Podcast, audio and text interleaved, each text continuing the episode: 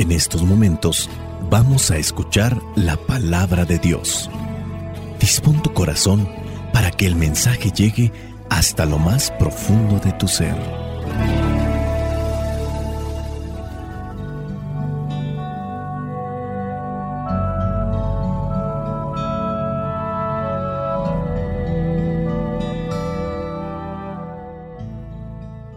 El Evangelio que la iglesia nos presenta para el día de hoy corresponde a Lucas capítulo 17 versículos del 11 al 19. Dice así, en su camino a Jerusalén, pasó Jesús entre las regiones de Samaria y Galilea, y llegó a una aldea donde le salieron al encuentro diez hombres enfermos de lepra, los cuales se quedaron lejos de él gritando, Jesús, Maestro, ten compasión de nosotros. Cuando Jesús los vio, les dijo, vayan a presentarse a los sacerdotes. Y mientras iban, quedaron limpios de su enfermedad. Uno de ellos, al verse limpio, regresó alabando a Dios a grandes voces y se arrodilló delante de Jesús inclinándose hasta el suelo para darle las gracias. Este hombre era de Samaria. Jesús dijo, ¿acaso no eran diez los que quedaron limpios de su enfermedad? ¿Dónde están los otros nueve? Únicamente este extranjero ha vuelto para alabar a Dios. Y le dijo al hombre, levántate y vete, por tu fe has sido sanado. Palabra de Dios. Te alabamos, Señor.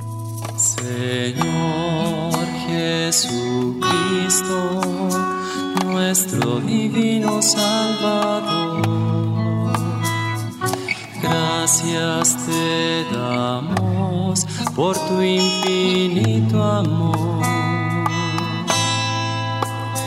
Te escuchamos en la palabra, te recibimos y adoramos en la Eucaristía, te servimos en los hermanos.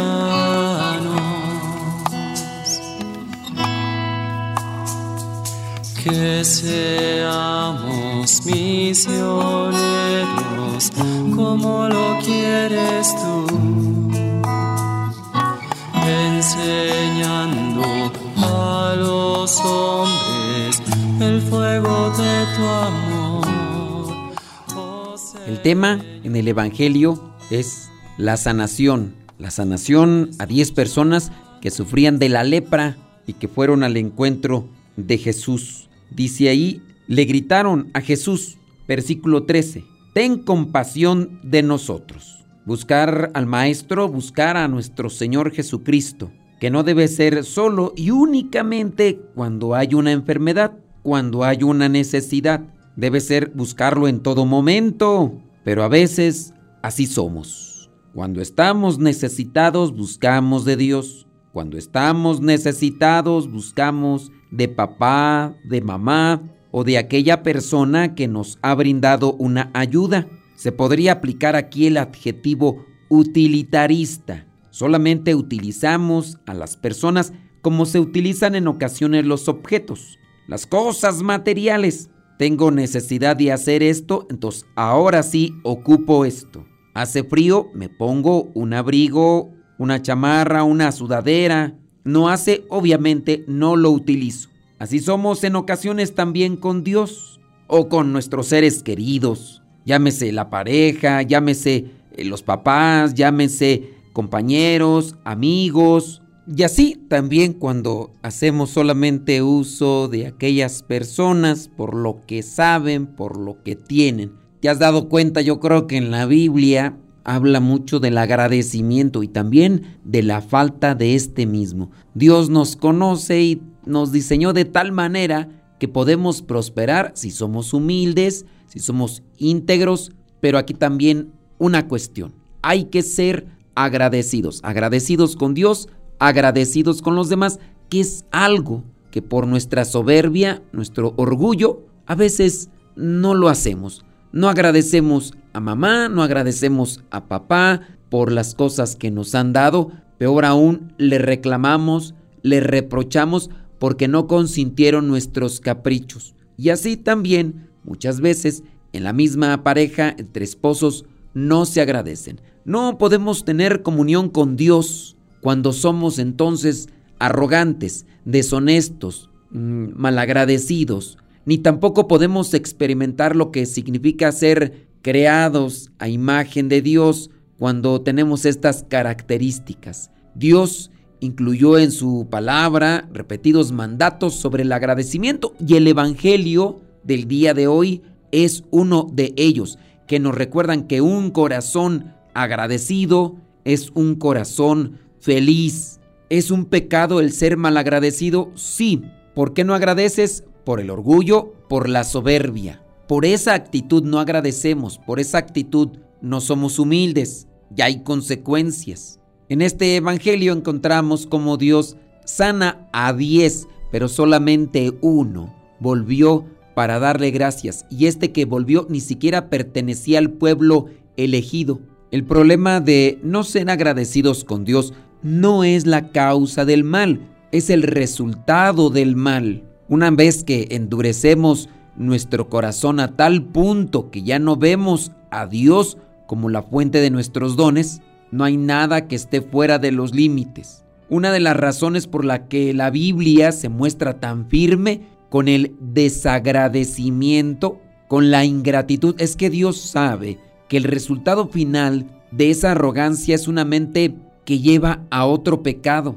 El capricho, el berrinche, la prepotencia. Cuando reconocemos que todo lo que somos y lo que tenemos es un regalo de Dios, evitamos caer en esa actitud pedante y altanera que nos distancia a la vez de Dios y al mismo tiempo nos distancia de las demás personas. Dicen que hay dos clases de gratitud, la condicional y la incondicional. La condicional consiste en sentirse bien cuando las cosas salen como uno espera. Es decir, que yo pido algo, eh, mando algo y salió como yo esperaba. A lo mejor fui al restaurante y pedí algo y me atendieron como quería, entonces soy agradecido. Esa es la condicional, cuando resultan las cosas como quiero, cuando quiero y donde quiero como no siempre es así, acaba siendo una, es una emoción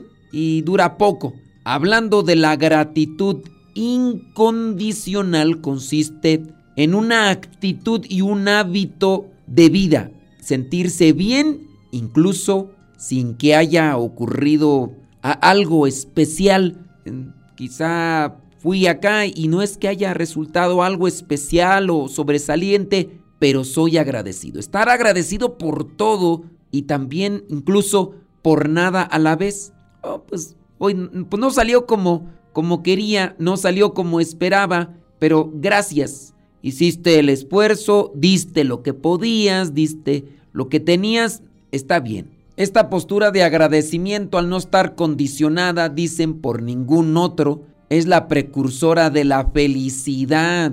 Si nosotros vivimos agradecidos por lo que hay y por lo que no hay. Dicen los psicólogos, los neurólogos a nivel cerebral, que cuando una persona es agradecida de la forma incondicional, la persona es más feliz, pero también es más saludable, son más optimistas. Otro tipo de investigaciones concluyen que la persona que tiene una gratitud incondicional mejora sin duda las relaciones con las personas en su entorno, en su trabajo, en la escuela, en cualquier parte. Esa persona es puente, puente de relación, puente de conexión. Y si nosotros lo queremos aplicar en una forma cristiana, es un puente de bendición. Se dice en el ambiente psicológico que hay personas tóxicas, pero también hay personas que se les define como vitamina. La persona tóxica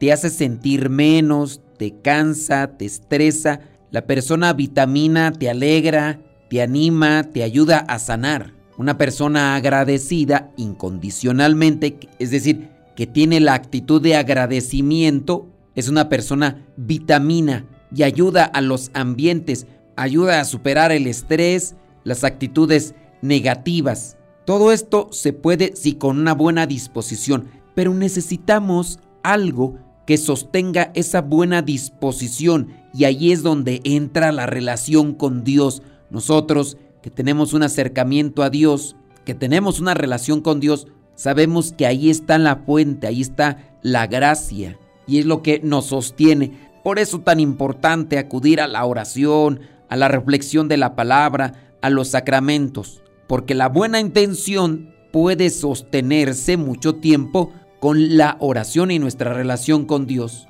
Algo que nos puede ayudar a nosotros a incrementar también esta actitud de agradecimiento por todo es comenzar el día siempre dando gracias. Ese es uno de los hábitos más comunes según el estudio de psicología de las personas felices que comienzan el día dando gracias por pequeñas cosas. No necesariamente hay que esperar a una fiesta de cumpleaños, a un aniversario o incluso a tener buenos resultados o excelentes, extraordinarios resultados para ser agradecidos. Jesús sanó a estos leprosos y el que regresó, todos quedaron sanos, pero el que regresó para agradecerle dice en el versículo 15 del capítulo 17, al verse limpio, regresó alabando a Dios a grandes voces.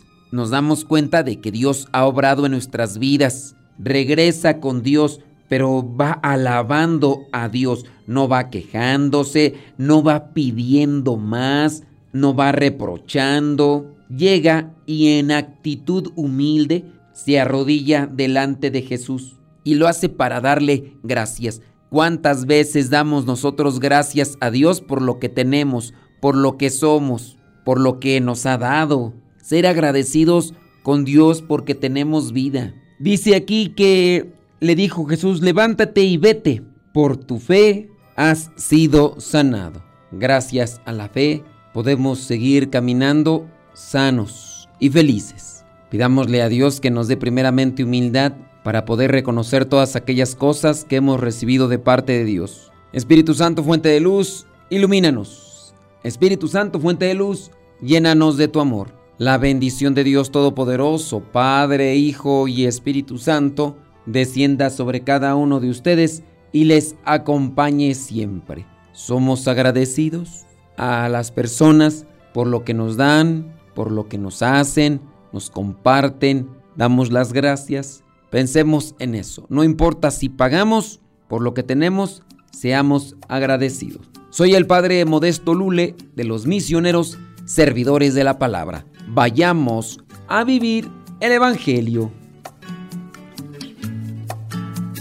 Lámpara es tu palabra para mis pasos, luz en mi sendero.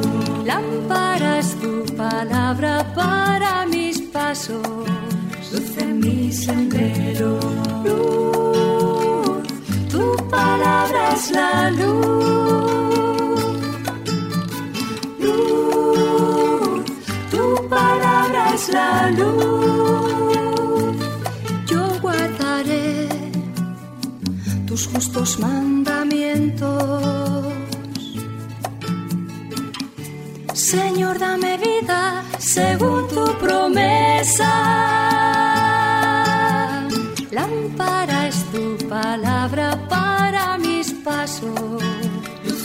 mi sendero.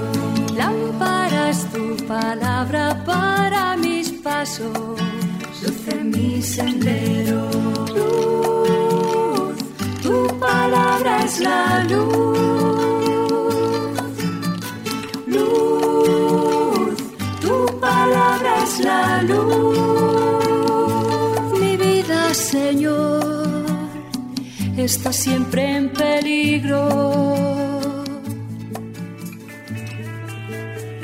Señor, sal al camino e invítanos de nuevo a trabajar en tu viña. Señor, sal al camino e invítanos de nuevo a trabajar en tu viña.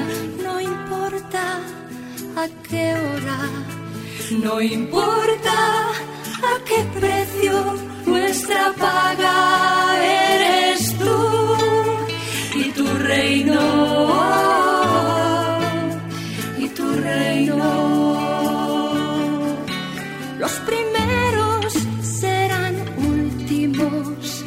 Los últimos serán primeros. Señor, sal al camino e invítanos de nuevo a trabajar en tu viña. Señor, sal al camino. e Invítanos de nuevo a trabajar en tu viña. No importa a qué hora, no importa a qué precio nuestra paga.